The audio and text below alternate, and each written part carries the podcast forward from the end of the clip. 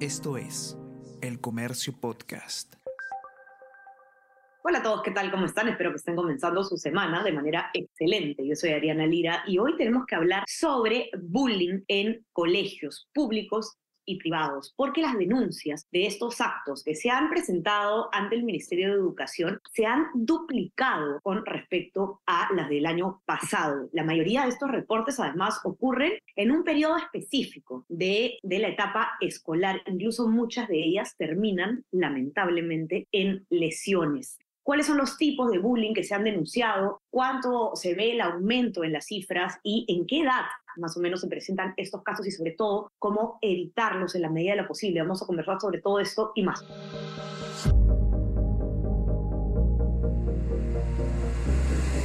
Tenemos que hablar con Ariana Lira.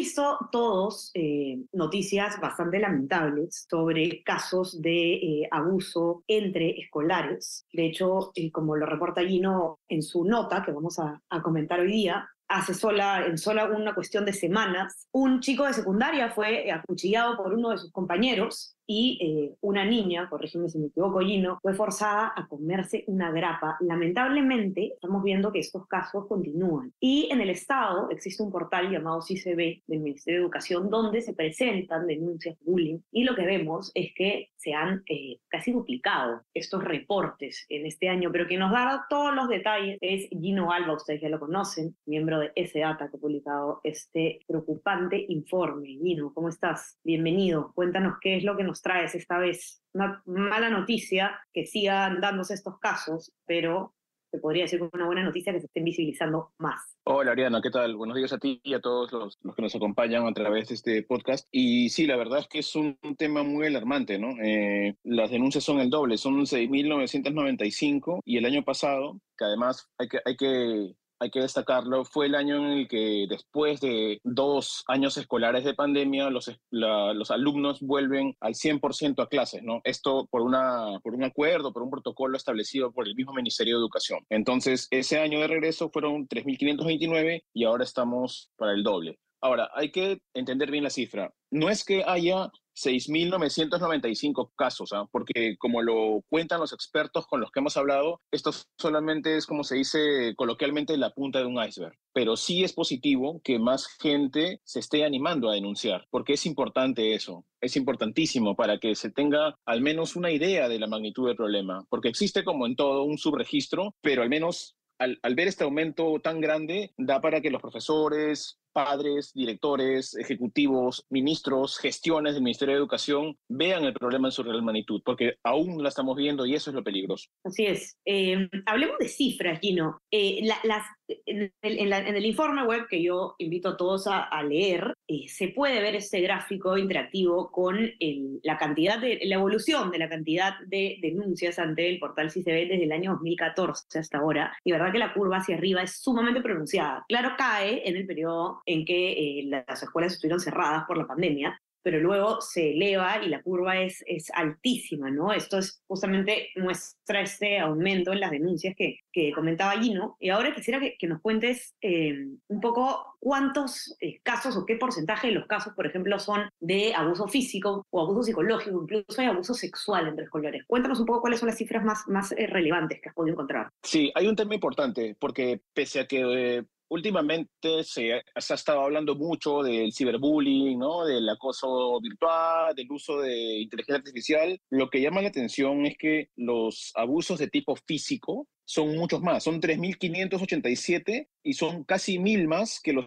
no, son más de mil casos más que los de abuso psicológico, que son 2.563. Y eso también te, da, te muestra que el problema sigue siendo este abuso físico y lo, más grave es que el abuso con lesiones, o sea, al decir lesiones estamos diciendo que no solo te empujó, que no solo te causó la oreja, sino que fue una agresión física fuerte para causarte algún tipo de lesión. Son actualmente el 38.95%. Se está acercando a la mitad. Hace unos años la cifra era más o menos de 20%. Yo veo ahí un primer tema grave y los expertos también coinciden en que hay un tema grave. Y ahora, lo otro interesante para analizar es que la mayoría de casos, que es 4.609, es casi, casi el 66%, ocurre en la secundaria. ¿Qué pasa en la secundaria? Que hay varios temas, ¿no? Primero que cuando llegamos a la, a la, a la secundaria, justo es nuestro periodo de adolescencia. Y seguramente como tú, Ariana, y como la gente que nos escucha, eh, ha pasado ya, sabemos que la adolescencia es una época bien complicada para nosotros como jóvenes. Y más allá de los cambios biológicos, sexuales, porque comenzamos a descubrir la sexualidad a esa edad, físicos además, hay otro tema. Y esto me lo contaba eh, María Angélica Piz, que ella es coordinadora del proyecto Ser Adolescente en el Perú, un proyecto interesantísimo. Ahí le pusimos el link también en la nota web, que te dice que en esta época también cambia, uno, tu relación con el poder representado en la escuela. En primaria, obviamente, el, el, contexto es otro, ¿no? O sea,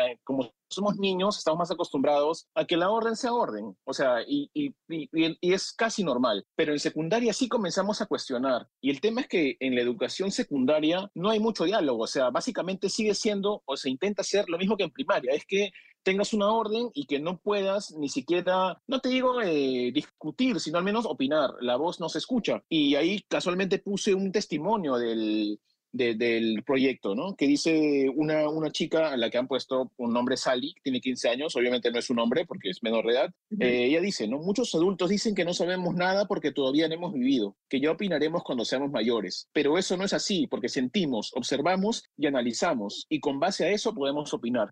Entonces también te habla de, de, de un problema ahí estructural. Así, de todas maneras, y, y, no estamos escuchando, ¿no?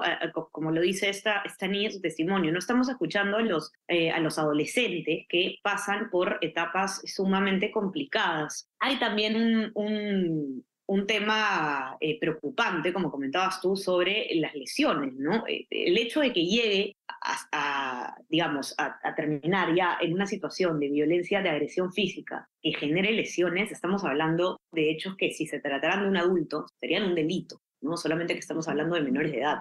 Y ahí eh, hay que tener mucho cuidado, ¿no? Otras, otras cifras que, que llaman la atención, Gino, son las que tienen que ver con, por ejemplo, abuso psicológico que se dan de distintas maneras, ¿no? Hay desde el acoso verbal, el ciberacoso, como, como, comentabas tú, ¿cuáles son los tipos más comunes? Sí, en el caso del el abuso escolar psicológico, primero está el verbal, ¿no? que es el, el insulto, ¿no? Son 945 casos, son como el 37%. Eh, justo está a uno que es muy parecido, que es el acoso en la escuela, o sea, burlas, y ahí también hay detalles eh, en, en las denuncias, ¿no? Algunas son por la forma de hablar, hay que tener en cuenta que aquí ahora también tenemos un, componente fuerte de migración extranjera eh, por orígenes. Eh, bueno, luego está la intimidación, ¿no? que es este amague que se acerca ya a una agresión física, es el 15%, el ciberacoso con 13% y el aislamiento, ¿no? Cuando en la escuela al chico lo, lo, separan del grupo, lo apartan del grupo, le hacen lo que se decía en nuestra época la ley del hielo, ¿no? Que son 89 casos con el 3.47%. Eso es básicamente en lo que se refiere a, a acoso psicológico. Pero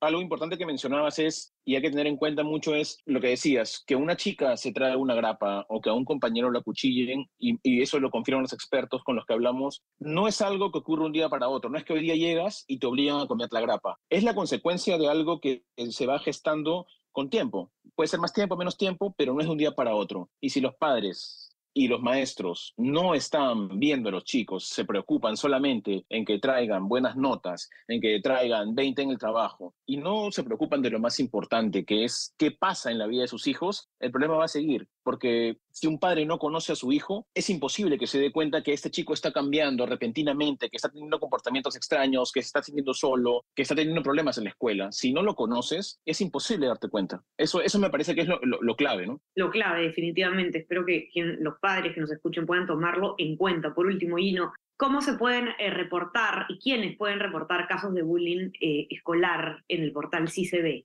Sí, eh, primero la dirección es fácil, es cicb.pe. Ahí ustedes entran y de frente les sale el cuadro de denuncia. La denuncia es obviamente anónima para, o sea, bueno, la denuncia no sale registrada con tu nombre de apellido público, ¿no? Pero sí tienes que colocar un documento de identidad para que la UGEL y el ministerio estén al tanto de, de eso, ¿no? Y evitar este, reportes falsos. Eso es básicamente, y también se puede hacer llamando al 0800 76 888. Es muy sencillo, te contesta una operadora que es una persona, no un robot además, y, y ahí tú das los detalles, los casos, y hay que tener en cuenta que se pueden denunciar colegios de todo el país y pueden ser públicos y privados. Hay, unas personas antes de la publicación tenían esa duda, ¿no? Porque pensaron que la data solo era pública, pero no, es pública y privada en todos los niveles de educación incluso jardín, nido, educación este, eh, básica avanzada, educación alternativa, todo tipo de educación. Así es, y de hecho acá en el informe de Gino van a poder ver las denuncias eh, por bullying justamente por nivel también de educativo, como dice, ¿no? O sea, sí, la mayoría sea de secundaria, pero hay también casos en las otras etapas. Así que por favor los invito a que puedan leer este importante informe que lo encuentran en nuestra web elcomercio.p slash sdata específicamente. Eh, ya saben que puede, pueden suscribirse a nuestras plataformas, estamos en Spotify y en Apple Podcast para que escuchen todos nuestros podcasts y suscríbanse también a nuestro WhatsApp, El Comercio te informa para recibir lo mejor de nuestro contenido a lo largo del día. Gino, muchas gracias por estar acá, te mando un abrazo. A ti, muchas gracias, hasta luego. Y ya estamos conversando entonces nuevamente el día miércoles, que tengan un excelente inicio de semana. Chao, chao. Tenemos que hablar con Ariana Lira.